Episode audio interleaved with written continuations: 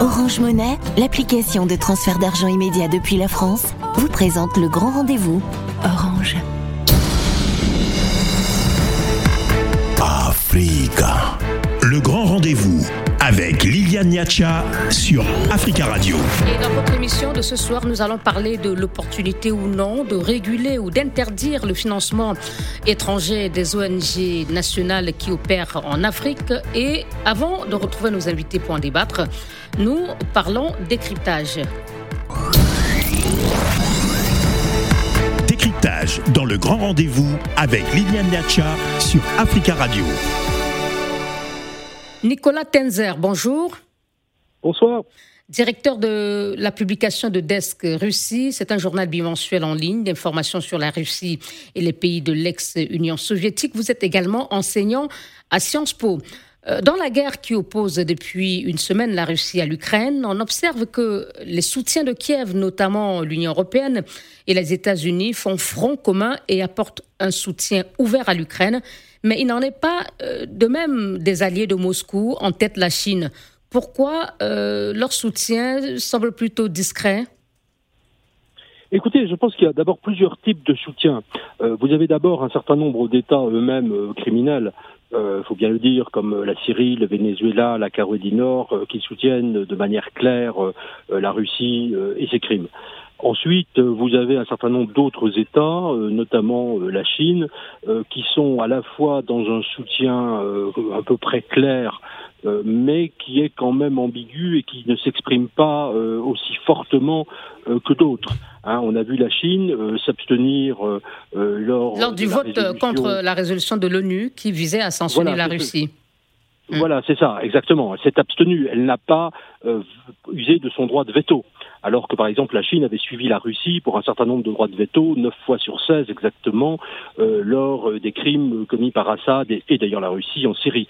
Euh, on a vu également Wang Li, il y a à peu près 12 jours, à la conférence de Munich, qui a dit que pour lui, donc le ministre chinois hein, des Affaires étrangères, que l'intégrité de l'Ukraine était quand même très importante. Donc en fait, il y a une sorte de prudence de la Chine qui ne peut pas complètement désavouer Moscou, c'est évident, mais qui reste sur une position euh, d'entre-deux. Parce que tout simplement la Chine n'a pas intérêt à avoir un désordre massif, que la Chine quand même essaye de rétablir des relations à peu près correctes avec euh, les États-Unis, avec l'Europe aussi, et que si la Chine euh, soutenait complètement la Russie dans son offensive contre l'Ukraine, je pense que Pékin, on aurait quand même des répercussions qui ne seraient pas, je dirais, totalement favorables. Donc vous estimez, si je vous entends, que la Chine est un peu partagée entre sa loyauté envers son allié traditionnel la Russie et ses intérêts économiques doit, euh, qu'elle doit sauvegarder euh, avec les États-Unis. Et dans certaines mesures l'Union européenne. Bien sûr, ses intérêts avec les États-Unis, avec l'Union européenne. Euh, je rappelle quand même aussi que, que la Chine a aussi d'ailleurs beaucoup investi euh, en Ukraine et que euh, si l'Ukraine entrait dans une, enfin, dans une période de chaos à la suite de l'agression russe beaucoup trop forte, la Chine y perdrait également. donc, et puis la Chine également de toute manière sait très bien qu'elle n'a pas vraiment intérêt à s'appuyer beaucoup sur la Russie. la Chine est quand même beaucoup plus forte à moyen terme que la Russie, à long terme encore plus sur le plan des sur le plan économique, sur le plan militaire. Euh, donc euh, s'appuyer sur un petit partenaire et le défendre à tout prix, euh, on voit mal quand même l'intérêt de Pékin. Alors ça ne veut pas dire qu'il n'y ait pas des alliances tactiques, il y en a, il y a des accords économiques entre Moscou et Pékin, etc. Ça c'est tout à fait évident. Mm. mais voilà, la Chine est quand même assez prudente. Euh, si vous euh, parlez euh, du Venezuela comme un État criminel, mais aussi de la Syrie et de la Corée du Nord, finalement, tous ces pays ne semblent donc pas donner de la voix pour exprimer leur soutien très clair à Moscou, qui finalement aujourd'hui peut être considéré comme un allié sur lequel la Russie ou le président Poutine peut compter? Euh, je pense qu'aujourd'hui, il n'y a pas de véritable allié, hein, à part, encore une fois, euh, je disais Syrie, Venezuela, Corée du Nord, mais en fait, ce ne sont pas des alliés qui comptent hein, en termes militaires. On sait d'ailleurs, par exemple, si je prends la Syrie, elle est totalement dépendante de l'Iran euh, et de la Russie. Il n'a pas d'autonomie de décision, le Venezuela également. donc, en fait, il n'y a pas véritablement d'alliés. Pardon, excusez-moi. Et la Turquie? Ah, la Turquie, certainement pas. La Turquie est un allié plutôt, euh, d'abord est un membre de l'OTAN, est plutôt un allié, en fait, euh, je dirais aujourd'hui, euh, euh, essaye de retourner au bercail, si j'ose dire, s'oppose quand même à la Russie parce qu'ils ont des intérêts très divergents, on l'a vu en Syrie, mais également en mer Noire, euh, et que la Turquie a manifesté toujours Ou même en Libye. un soutien à l'Ukraine, un soutien à l'Ukraine, euh, lui a livré notamment des drones extrêmement performants, euh, des armements, et, et, et Erdogan a été peut-être un des plus euh, je dirais, fort en exprimant son soutien à Kiev, en disant d'ailleurs qu'il ne fallait pas laisser la, Russie agir militairement, qu'il fallait la contrer, etc. Donc la Turquie est plutôt, euh, plutôt notre allié que l'allié de la puissance ennemie, si j'ose dire. Vous voulez dire que très clairement, euh, M. Tenzer, que euh, après euh, les conséquences que vont sans doute entraîner les sanctions multiples qui sont prises contre la Russie, elle pourrait se retrouver seule euh, face à, à, toute cette pression économique. Euh, aussi, on oui, le voit sur sûr, euh, avec l'exclusion de plusieurs compétitions internationales sportives? Oui, bah, bien sûr. Je pense que je pense que, que, la Russie va se trouver euh, totalement euh, isolée. Alors, elle aura toujours un peu de soutien, encore une fois, de Pékin, notamment. Je dis bien un peu euh, avec l'Inde. L'Inde reste aussi très ambiguë. Un autre État qu'on n'a pas cité d'ailleurs euh, assez curieusement, Israël. Euh, Israël a une position très ambiguë vis-à-vis -vis de la Russie. Ils ont à la fois condamné, mais mais de manière assez molle, euh, tout simplement parce que d'abord il y a une forte. Mais on, on, on, imagine mal Israël en train de soutenir clairement les Russes les États-Unis. Voilà, absolument. On regarde voilà, leur on a, on a plutôt, voilà. alliance avec les États-Unis. On a plutôt des puissances ambiguës, bien sûr, et ça, voilà pourquoi Israël ne peut pas aller trop loin dans, un, dans aucun des deux sens, sans doute. Euh, probablement qu'elle devrait être d'ailleurs beaucoup plus euh, vocale dans le soutien à l'Ukraine. Hein, je pense que ce serait important à tous égards. Mais encore une fois, le seul soutien, enfin minime en quelque sorte, je pense, ce sera celui de, de, Pékin sur un certain nombre de transactions, les accords économiques. Mais Pékin, encore une fois, ne va pas soutenir la Russie ruinée euh, à bout de bras. Ça, ça me paraît tout à fait évident. Ce n'est pas son intérêt. Nicolas Tenzer, merci beaucoup. Merci à vous. Directeur de la publication de Desk Russie, un journal bimensuel en ligne d'informations sur la Russie et les pays de l'ex-URSS. Vous êtes aussi enseignant à Sciences Po. Africa. Le grand rendez-vous sur Africa Radio. Et nous parlons du financement des étrangers des organisations nationales qui opèrent sur le continent. Pourquoi des ONG suscitent-elles parfois autant de méfiance de la part des autorités politiques en Afrique? Faut-il interdire ou plutôt réguler le financement étranger des ONG nationales qui travaillent sur le continent? Pour en débattre, trois invités avec nous. D'abord, Oumi Kantom Sarr. Bonsoir, Monsieur Sarr. Bonsoir. Ou plutôt Madame Sarr. Madame Sarr, vous êtes oui. membre de la RADO, c'est la rencontre africaine pour la défense des droits de l'homme. Vous êtes en ligne de Dakar au Sénégal et en RDC, en République démocratique du Congo. Maître Jean-Claude Tilombaï, bonsoir. Pas encore, me fait-on signe. Vous êtes également euh, vous êtes avocat et également rapporteur de la commission électorale permanente de l'UDPS, euh, parti au pouvoir, et en ligne de Ouagadougou, la capitale du Burkina Faso. Docteur Siaka Koulibaly, bonsoir. Bonsoir. Analyste politique et économiste. Alors, je vais commencer avec vous, euh, peut-être euh, euh, Monsieur Siaka Koulibaly, même si j'aurais aimé le faire avec euh, Maître Tilombaï, peut-être une réflexion globale d'abord sur le travail euh, des organisations non gouvernementales euh, au Burkina Faso. Allô, Monsieur Koulibaly. Oui, j'ai dit, quelle réflexion faites-vous du travail hein, euh, ah. des ONG à, okay. à, au Burkina Faso dans votre pays? Euh, mais, mais, sachez que les ONG sont d'une importance vitale pour le, le, Burkina Faso depuis déjà très longtemps de cela, parce que c'est un pays qui a connu des grandes sécheresses euh, dans les années 70, qui, par le truchement de l'aide humanitaire, a vu arriver sur son territoire euh, plusieurs ONG internationales caritatives et, humanitaires qui, depuis lors, n'ont plus euh, quitté le pays parce que euh, la désertification est, est toujours grandissante, mais aussi la dégradation des conditions de culture et d'élevage rendent le pays très nécessiteux vis-à-vis -vis de l'aide internationale, ce qui fait que les ONG ont toujours été présentes au, Burkina Faso et jouent un rôle extrêmement important dans le supplétif des actions de l'État qui est assez faible d'un point de vue budgétaire.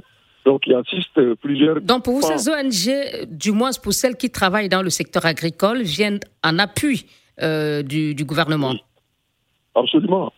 Euh, dans le domaine agricole, dans le domaine de l'élevage, euh, même dans l'aide humanitaire pure, hein, de l'éducation, on trouve dans beaucoup de secteurs, l'eau potable aussi, par exemple, où près de, si je prends le cas de l'eau potable, près de 70% des réalisations annuelles sont en fait effectuées par des, ONG qui agissent dans ce domaine-là. Donc c'est vraiment très important pour le Burkina Faso. Merci beaucoup. Euh, Madame euh, Sarr, euh, on va un peu parler, hein, on va s'arrêter un peu sur votre organisation, la, RADO. Est-ce que vous pouvez nous dire un peu comment votre ONG fonctionne financièrement Est-ce que vous bénéficiez des fonds étrangers? La, la, rencontre africaine pour la défense des droits de l'homme euh, bénéficie d'appui donc euh, d'organisations, hein, euh, de partenaires techniques et financiers. Et je pense que comme la non sénégalais ou sénégalais? Non, pas de, de on a, vous savez qu'au Sénégal la philanthropie n'est pas développée, mais c'est des ONG qui travaillent au Sénégal les ONG qui travaillent au Sénégal. Donc, euh, Pour que ce soit très clair, vous bénéficiez du soutien financier des ONG étrangères, mais présentes au Sénégal. Mais présentes au Sénégal, absolument, c'est ça. D'accord. Et comme, comme toutes les organisations, hein, comme toutes les organisations de la société civile. Donc, euh, nous soumettons des requêtes euh, et puis nous, ils nous sollicitent aussi sur le domaine d'intervention et puis nous répondons aux critères. Voilà, c'est comme ça que nous fonctionnons. Euh, et au niveau de euh, actions à mener et disons au, niveau de vos activités, euh, comment elles sont choisies? Est-ce qu'elles elles sont décidées par ces ONG étrangères présentes au Sénégal qui vous soutiennent? Ou alors qui a le dernier mot? Le dernier mot, c'est nous parce que c'est nous qui avons identifié nos domaines d'activité. C'est nous qui savons ce que nous voulons faire. Et le partenaire ne peut pas nous obliger euh, là où ils veulent qu'on travaille. Donc, pour donner juste euh, peut-être euh, un exemple, il y a par exemple des partenaires qui travaillent sur des questions, c'est-à-dire relatives peut-être aux droits des LGBT qui, qui se sont approchés de l'organisation, mais l'organisation a refusé, même si nous sommes une organisation de Les LGBT, c'est des personnes homosexuelles. Oui, oui, oui. Vu la montée de, de, de, de, de l'homophobie par, par rapport à cette question, euh, Votre organisation a euh, préféré décliner le financement A préféré décliner le financement allant dans ce sens. Et puis comme nous travaillons beaucoup plus dans la promotion et dans la protection des droits de l'homme. D'accord. Une dernière question, madame, et puis on va écouter euh, Maître Tilombaï qui vient de nous rejoindre. Euh, si je vous ai bien compris, vous êtes. La RADO est, est, complètement, a complètement la main sur son agenda? Absolument. La RADO a parce que c'est ce qui nous vaut aujourd'hui, que tous les régimes qui se sont succédés au Sénégal, depuis la naissance de la RADO, une fois que les gens arrivent au pouvoir, ils prennent la RADO comme euh, un ennemi. Parce que tout simplement, on a notre liberté de ton, on a notre liberté d'action, nous ne sommes conditionnés par personne. Et c'est ça qui dérange les, gens du parti au pouvoir. Et tant qu'ils sont dans l'opposition, s'ils sentent que leurs droits ont été opprimés quelque part, ils viennent vers la RADO. C'est la RADO qui porte le combat sur les questions démocratiques, sur l'état de droit. Mais une fois au pouvoir, ils prennent la RADO comme un ennemi.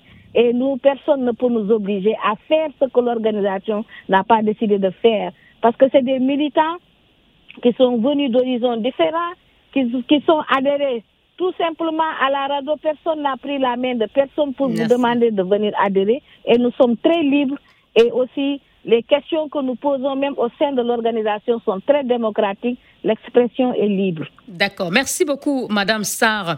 Euh, monsieur euh, Chilombaï, vous m'entendez? Vous êtes là? Je vous entends, madame. En RDC, il y a eu souvent, il y a souvent eu aussi hein, quelques frictions avec euh, des organisations de défense des droits de l'homme comme euh, la Lucha. Mais peut-être avant de vous prononcer sur cet aspect, dites-nous euh, comment appréciez-vous le travail en, général fait par les ONG, notamment ceux qui sont, celles qui sont actifs dans la défense des droits de l'homme? Euh, oui, euh, les ONG en République démocratique du Congo ont abattu un travail énorme, il hein, faut le reconnaître. C'est depuis euh, le début du processus de démocratisation en 90, avec le discours du 24 avril de Marshal Mobutu. il y a eu des moments où de temps en autre que la résistance politique s'essouffle hein, face à la tyrannie et que les ONG ont tenu, notamment en rapportant sur la scène internationale les, les affres, les arrestations, les tortures et les cas de disparition que nous avons euh, ça et là vécu. Donc c'est un travail très important. Si euh, on peut évaluer, on peut dire que à concurrence des partis politiques, c'est pratiquement 50% de l'effort qui a été déployé par les ONG de défense euh, des droits de l'homme parce que la question des droits de l'homme s'exprimait en tous ces sens ici euh, au Congo. D'accord. il faut noter aussi que euh, à bien d'égards, il y a eu des travers, hein, de cas où souvent, il y a eu des manipulations, soit de puissance. Justement, c'est la deuxième partie de ma question quand je vous ai donné la parole tout à l'heure. Vous saluez le travail des ONG qui est souvent complémentaire à, celui des, des, des, partis politiques, j'imagine, de, de l'opposition. Euh, mais on constate parfois que ça ne fonctionne pas. Il y a, il y a des tensions. Et je disais que quelquefois, vous, vous avez été à couteau tiré. En tout cas, le gouvernement a été à couteau tiré avec la lucha. Qu'est-ce qui vous divise souvent? Quels, quels, sont souvent les objets? Quelles, quelles, sont souvent les raisons de euh, ces tensions? Non, il faut dire que depuis euh, les dernières élections, avec l'alternance intervenue au pouvoir, il n'y a pas énormément de problèmes avec euh, les organisations de défense des droits de l'homme. Il y a ça et là des. Mais elles sont souvent accusées d'être financées par des pays étrangers. On cite souvent les États-Unis, on l'a entendu, monsieur Non, pas, vraiment pendant ce régime. Hein. Euh, c'est des cas très. Euh, il y a une euh, collaboration assez suffisante. C'est vrai que il y a des abus qui ont été sanctionnés par la justice en termes d'offenses, en termes d'injures publiques, en termes parfois de menaces. D'autres se sont livrés à des pratiques qui n'ont pas été toujours Pourriez-vous nous dire lesquels pour qu'on soit pour, pour qu'on comprenne bien de quoi vous parlez Bon, dites-vous qu'il faut déjà faire la différence. Actuellement, par exemple, en République démocratique du Congo, les ONG, à proprement parler, ce qu'on appelle euh, les mouvements citoyens, qui ne sont pas des structures agréées, euh, qui sont des associations spontanées de jeunes qui, euh, qui se mettent ensemble, souvent pas avec des objectifs précis, hein, mais qui peuvent mettre un point de vue sur toute question de, de société, ce qui est normal par ailleurs. Mais euh, ce qui est notable, c'est que la tolérance à, à, l'égard de, de, ces activités s'est suffisamment accrue depuis euh, l'alternance intervenue. Oui, entre les années 2015 euh, et 2018, les années de glissement où l'élection ne s'était pas tenue dans le délai voulu, c'est des organisations qui s'étaient rangées du côté de l'opposition pour exiger la tenue des élections. Il y a eu beaucoup de bavures à leur rencontre, il y a eu des assassinats de morts. Euh, des tortures, des arrestations. Et en tout cas, on va, revenir à vous pour vous laisser terminer vos propos. Vous dites qu'ils sont mis de côté de l'opposition. Et euh, Madame Sarr disait tout à l'heure que lorsque euh, certains hommes politiques sont dans l'opposition, ils apprécient l'action de, de, ces ONG. Lorsqu'ils sont au pouvoir, ce n'est plus le cas. Et on reviendra sur cet aspect, évidemment, dans la suite de cette émission. Africa. Le grand rendez-vous avec Liliane Niacha sur Africa Radio. Financement étranger des ONG nationales en Afrique, faut-il réguler ou plutôt l'interdire Nous en parlons ce soir avec Madame Oumi Kantome Sarr. Elle est membre de la rencontre africaine pour la défense des droits de l'homme, la RADO, à Dakar au Sénégal. Dr Siaka Koulibaly, analyste et économiste à Ouagadougou, au Burkina Faso. Et maître Jean-Claude Tilombaï, avocat et rapporteur de la commission électorale permanente de l'UDPS euh, au pouvoir en RDC. Maître Silomba, je vous laisse terminer euh, votre, euh, votre propos, mais je souhaiterais que vous réagissiez aussi à ce que Mme Sarah dit. Et vous sembliez l'aborder, vous vous accusiez de certaines de ces organisations d'être manipulées et d'avoir pris certaines positions qui manifestement ne vous arrangeaient pas lorsqu'il y avait le gros débat sur la tenue des élections présidentielles. Et elle faisait justement remarquer que parfois des, hommes politiques sont contents quand ils sont dans l'opposition et qu'ils ont le soutien de ces ONG. A contrario, quand ils arrivent au pouvoir, ce n'est plus euh, la, même, euh, la même amitié en quelque sorte. Est-ce que ce n'est pas de cela euh, qu'il est question en fait? Nous, Madame, à l'IDPS, nous ne pouvons pas nier nous être satisfaits du travail euh, des organisations non gouvernementales. On a travaillé aussi avec elles. Leur euh, apport a été euh, déterminant dans le processus de démocratisation, je l'ai affirmé ici. Et d'ailleurs, vous l'avez constaté, à notre arrivée au pouvoir, les, premières décisions du pouvoir IDS, c'était d'humaniser les services de sécurité.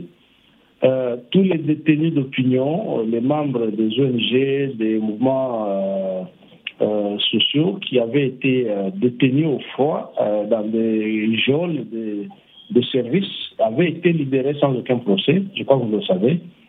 C'est pour dire combien nous tenons à ce que ce mouvement s'exprime et que vous l'avez dit, Monsieur Chilamba, en début de, dans la première partie de votre prise de parole, mais on essaie d'identifier avec vous qu'est-ce qui vous divise pour enfin entrer dans la question du financement euh, que certains gouvernements décident aussi, euh, ces financements étrangers euh, auxquels certains gouvernements sont opposés.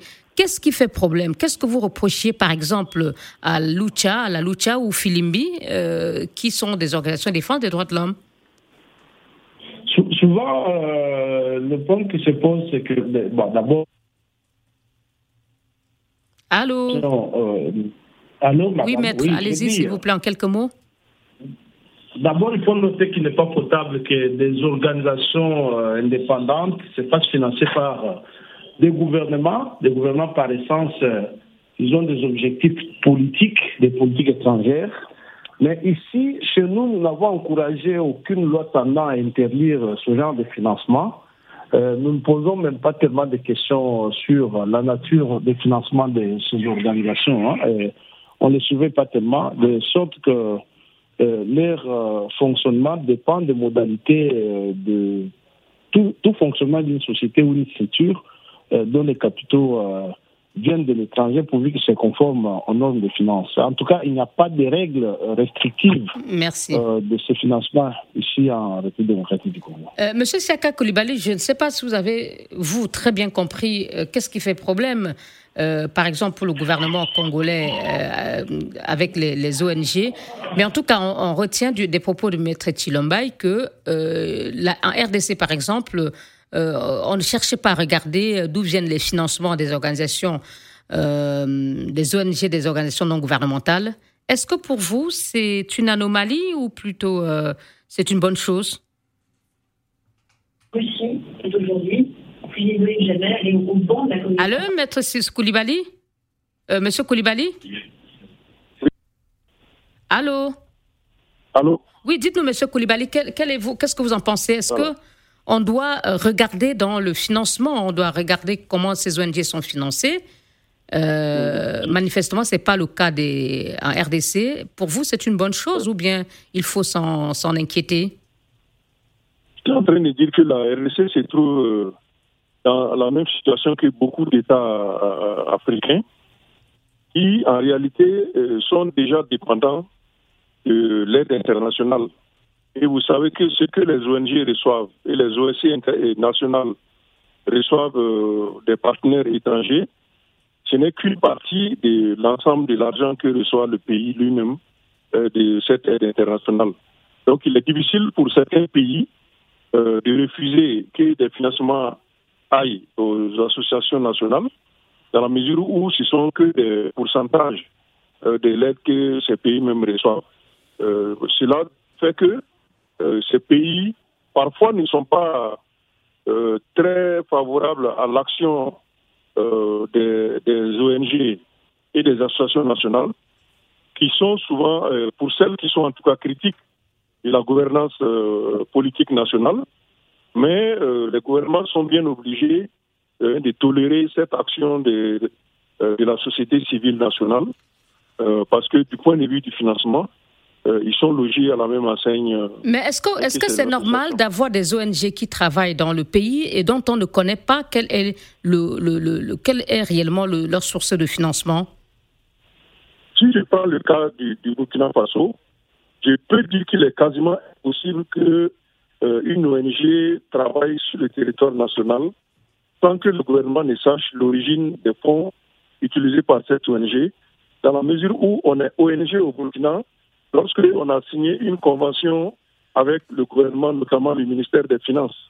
Et dans cette convention, il est précisé l'origine des fonds, euh, les personnes qui travaillent dans l'ONG, leur nationalité, il y a plein de questions et de renseignements euh, qui figurent dans les conventions et les fiches que remplissent les ONG pour pouvoir travailler. Au... Euh, pardon, je vais repréciser la question. Euh, le débat de ce soir, ce n'est pas sur le financement, c'est sur le financement extérieur. Alors, pour vous, en quelques mots, est-ce que les ONG nationales doivent bénéficier des financements de, venus de l'étranger ou des entités étrangères? Oui, pour moi, je pense que ce n'est pas, ce n'est pas euh, un péché euh, que des associations, euh, des ONG ou des associations nationales reçoivent des financements extérieurs. Je pense aussi qu'il serait d'ailleurs difficile que cela ne soit pas ainsi. Dans le cas des pays extrêmement pauvres qui reçoivent de, beaucoup de, d'appui, d'appui de l'extérieur, je pense qu'il serait difficile d'interdire que les ONG nationales en reçoivent également. Merci beaucoup. Madame, oh. pardon, Monsieur Koulibaly, on va revenir à vous. Madame Sarr, euh, euh, vous, est-ce que vous pensez que c'est une bonne chose d'avoir euh, des financements de l'étranger? C'est vrai que ça permet aux, ONG peut-être de dérouler leurs activités dans de bonnes conditions. mais je vais vous rapporter ce qu'en pense le président tunisien. Il dit par exemple que euh, en apparence, ce sont des associations, mais en réalité, ce sont des prolongements de pouvoirs étrangers qui cherchent à contrôler le peuple euh, tunisien à travers leur argent.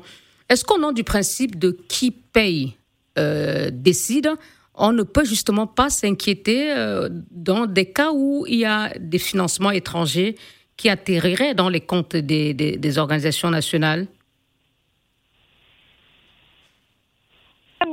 La réponse être retourné à l'État, parce que l'État aussi reçoit de l'aide extérieure, reçoit de financement extérieur. Et pourtant, l'État se réclame d'être un État souverain. Et dans ce cas, pourquoi ne pas accepter que les organisations de la société civile puissent en bénéficier? D'autant plus que dans nos pays, comme je l'avais dit tantôt, la philanthropie nationale n'est pas développée. Il faut trouver les financements, mais je pense que euh, dans le cadre de la réduction des comptes, de la transparence, tout est clair, il n'y a rien à cacher. On sait qu'on a, on nous a financé pour faire telle, telle, telle activité. Et de plus en plus, nous voyons en Afrique que les États sont en train de mettre des mesures pour pouvoir contrôler le financement. D'autant plus que euh, depuis qu'on parle de cette question de terrorisme, de blanchiment de capitaux, euh, il y a tout, tout un arsenal donc euh, de procédures qui sont mises en place pour pouvoir contrôler l'action des ONG. Et puis on ne peut pas investir comme ça parce qu'une organisation de la société civile doit d'abord déposer son plan de développement au, niveau du, ministère des, des, Finances et que aussi euh, on doit aussi envoyer un rapport financier à chaque fois. Mais je pense qu'actuellement le problème est que dans les États où la démocratie est faible, et que les ONG commencent à éveiller les populations, à les conscientiser. Les États, euh, ceux qui dirigent ces États ont peur pour, ne pas perdre le pouvoir. Je pense que c'est là où, réside, où réside tout le débat. Et au Sénégal, de plus en plus, nous sommes dans cette même dynamique. Même les opposants sont en train de souffrir du financement, même que fait la diaspora sénégalaise à l'endroit donc de leur parti politique. Je pense que, vous, comme vous, vous, vous évoquez le cas de l'opération lancée par euh, euh, l'opposant Ousmane Sonko. L'opposant Ousmane Sonko. Je pense que tout est enjeu de pouvoir. Dénoncé par le pouvoir sénégalais. Ah, oui, mm. financé par le, la diaspora. Et puis, euh, on commence à dire non, on sort un, un arrêté du, du, ministère de l'Intérieur, etc. Je pense que aussi, c'est le cas aussi de Yanama.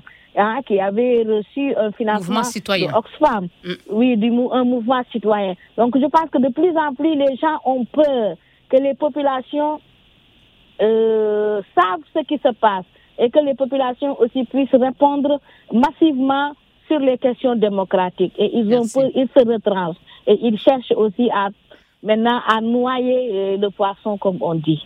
Maître Chilombaï, euh, pour ce qui est de la RDC, vous, dites que pour le moment, le gouvernement n'est pas très regardant sur l'origine des financements euh, de ces associations. Mais au nom de la sécurité et de la souveraineté, c'est ce qu'en tout cas défend le président tunisien, euh, est-ce qu'il ne faudrait pas regarder désormais dans les, fonds, les comptes de ces organisations, comment elles sont financées? Et si oui, est-ce que le financement étranger de ces organisations serait ou non un problème oui, en fait, nous nous contentons d'un régime général. C'est que nous, sommes quand même un pays, nous avons une histoire euh, très particulière, un, long combat pour les libertés, il faut le reconnaître.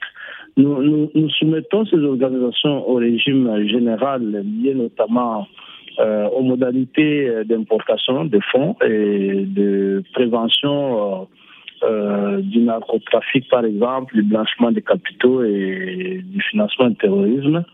Mais on s'arrête là la, question euh, de savoir qui les a financés, pourquoi ils doivent les financer, euh, ne, nous préoccupe pas. Le congolais ne s'y est pas tellement penché. Oui, vous l'avez dit, mais la question était de savoir est-ce que maintenant, on regarde, Madame parlait tout à l'heure du terrorisme, et, la RDC aussi est un pays où l'insécurité est très présente. Au nom de tout cela et au nom aussi de la souveraineté, c'est-à-dire que s'assurer que euh, l'agenda de ces ONG euh, ne vient pas de l'extérieur. Est-ce que vous pensez que vous allez continuer ainsi ou bien vous, vous estimez qu'il faut peut-être euh, regarder et voir comment ces ONG sont financées? Il n'y a vraiment pas un plan restrictif hein, dans notre agenda législatif. Nous pensons que les libertés doivent davantage s'éclore euh, ce qui est vrai que nous tenons à ce que euh, ce, genre de financement, pas seulement des ONG, mais toute autre structure, ne puisse pas porter atteinte aux valeurs fondamentales qui tuent notre société et la société internationale par ailleurs. C'est comme ça que euh, nous voyons les services d'immigration, par exemple, les services de finances euh, sérieusement au renseignement financier en la matière pour que euh, ces fonds ne servent à rien d'autre qu'aux objectifs de défense de liberté et, de la dignité humaine. Hein. Ça, c'est absolument ça. Vous savez, chez nous, c'est sensible, hein. c'est très sensible que nous, nous, nous sommes un parti euh, euh, qui est resté dans l'opposition pendant 37 ans avec le même discours. Nous ne sommes pas très, très, très abordés ce genre de questions qui, serait une façon de nous faire acquérir de, montrer que nous avons changé parce qu'on sommes avec pouvoir. Par contre, nous, tenons à ce que davantage que ces organisations bénéficient de plus grande liberté, de suffisamment de moyens. Allô? Oh, l'a perdu et ce n'est pas plus mal. On marque une pause. Africa. Le grand rendez-vous avec Liliane Niacha sur Africa Radio.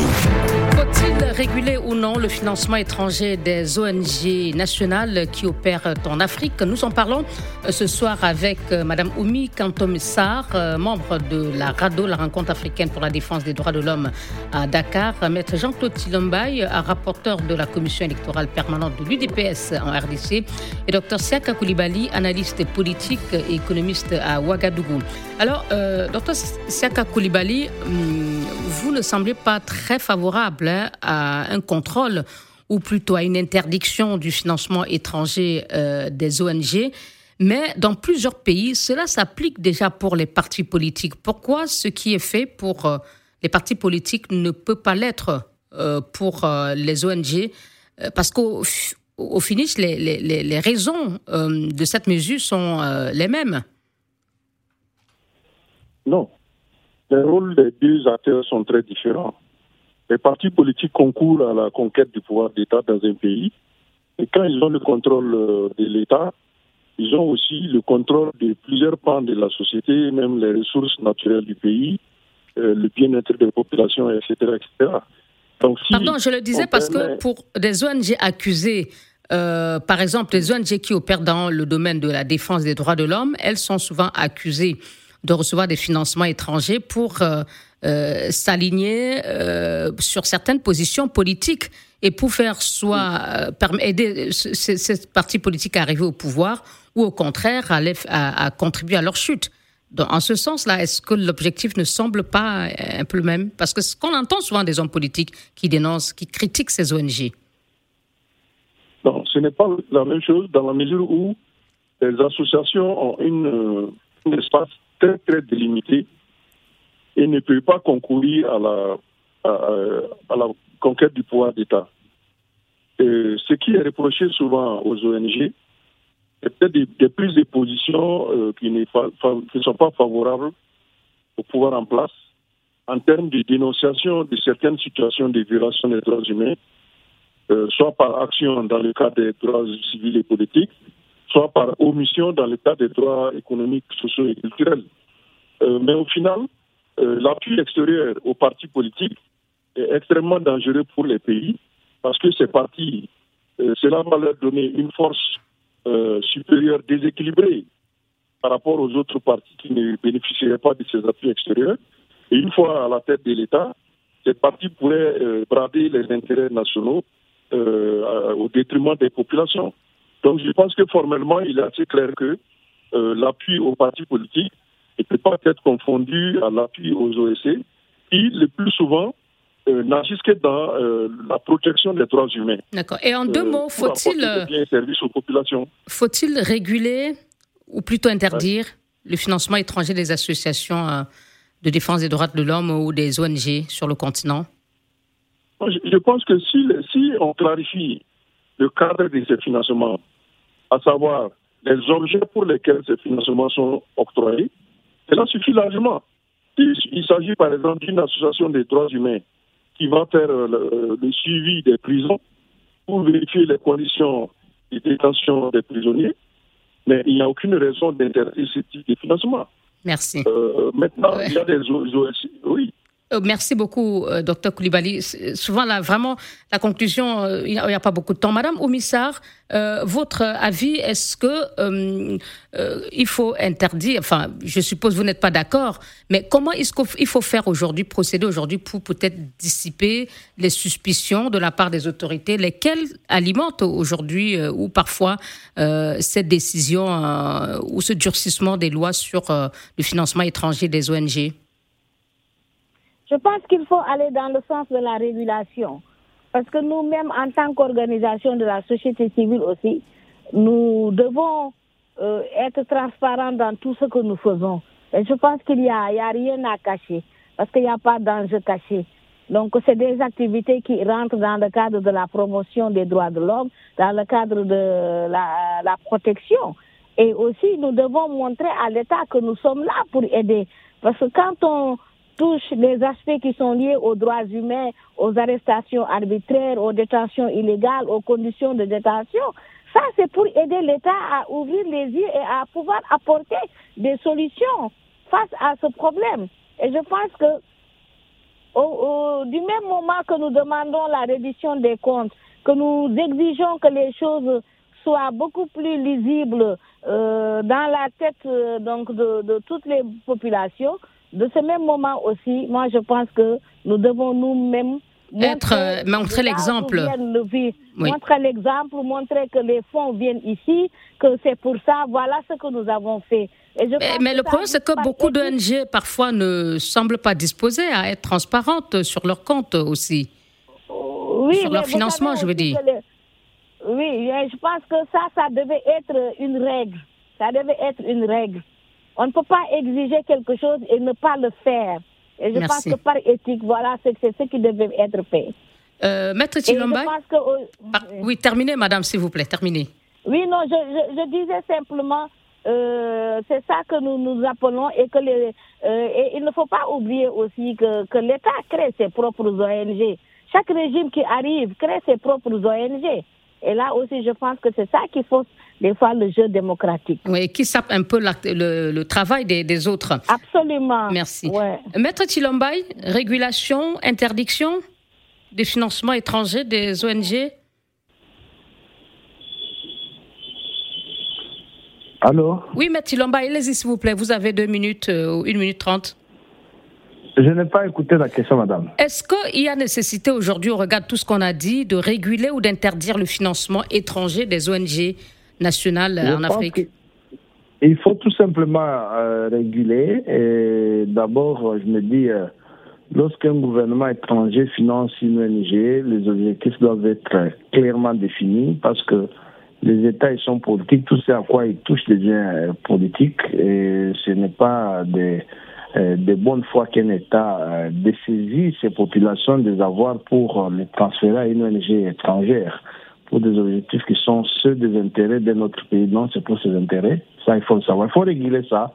Donc, si les États, si un financement étranger, il y a forcément influence de l'agenda de, de, ces ONG nationales?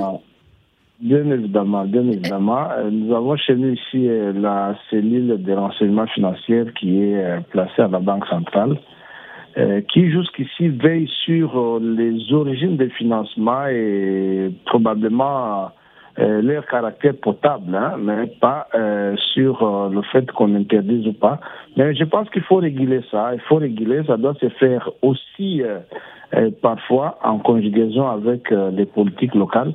Mais lorsqu'il s'agit de domaines comme euh, les droits de l'homme, comme la justice, il est difficile d'obtenir les avis des gouvernements locaux euh, pour financer des ONG qui viennent dénoncer des abus de pouvoir. C'est de cette façon-là que nous, on n'a pas, jusqu'ici, nous préférons d'ailleurs pas le faire, penser, euh, observer cette question-là, nous préférons que les ONG participent à l'action relative aux droits de l'homme et à la justice. Merci beaucoup au maître Jean-Claude euh, Chilombay, avocat. Vous êtes également rapporteur euh, de la commission électorale permanente du euh, parti du président Tshisekedi, l'UDPS en RDC. Merci madame Oumi Kantom Sarr, membre de la RADO, c'est la rencontre africaine pour la défense des droits de l'homme à Dakar au Sénégal. Merci docteur Siaka Koulibaly, analyste politique et économiste. Vous êtes vous étiez en ligne avec nous de Ouagadougou, la capitale du Burkina Faso. Merci à Marie Pénin, euh, assistante de production de cette émission. Merci à Hugo Vallière qui était à la mise en onde. Vous pouvez réécouter le grand rendez-vous en rediffusion ce soir à 23h, heure de Paris, 22h euh, sur euh, GMT à Abidjan. Orange Monnaie, l'application de transfert d'argent immédiat depuis la France, vous a présenté le grand rendez-vous.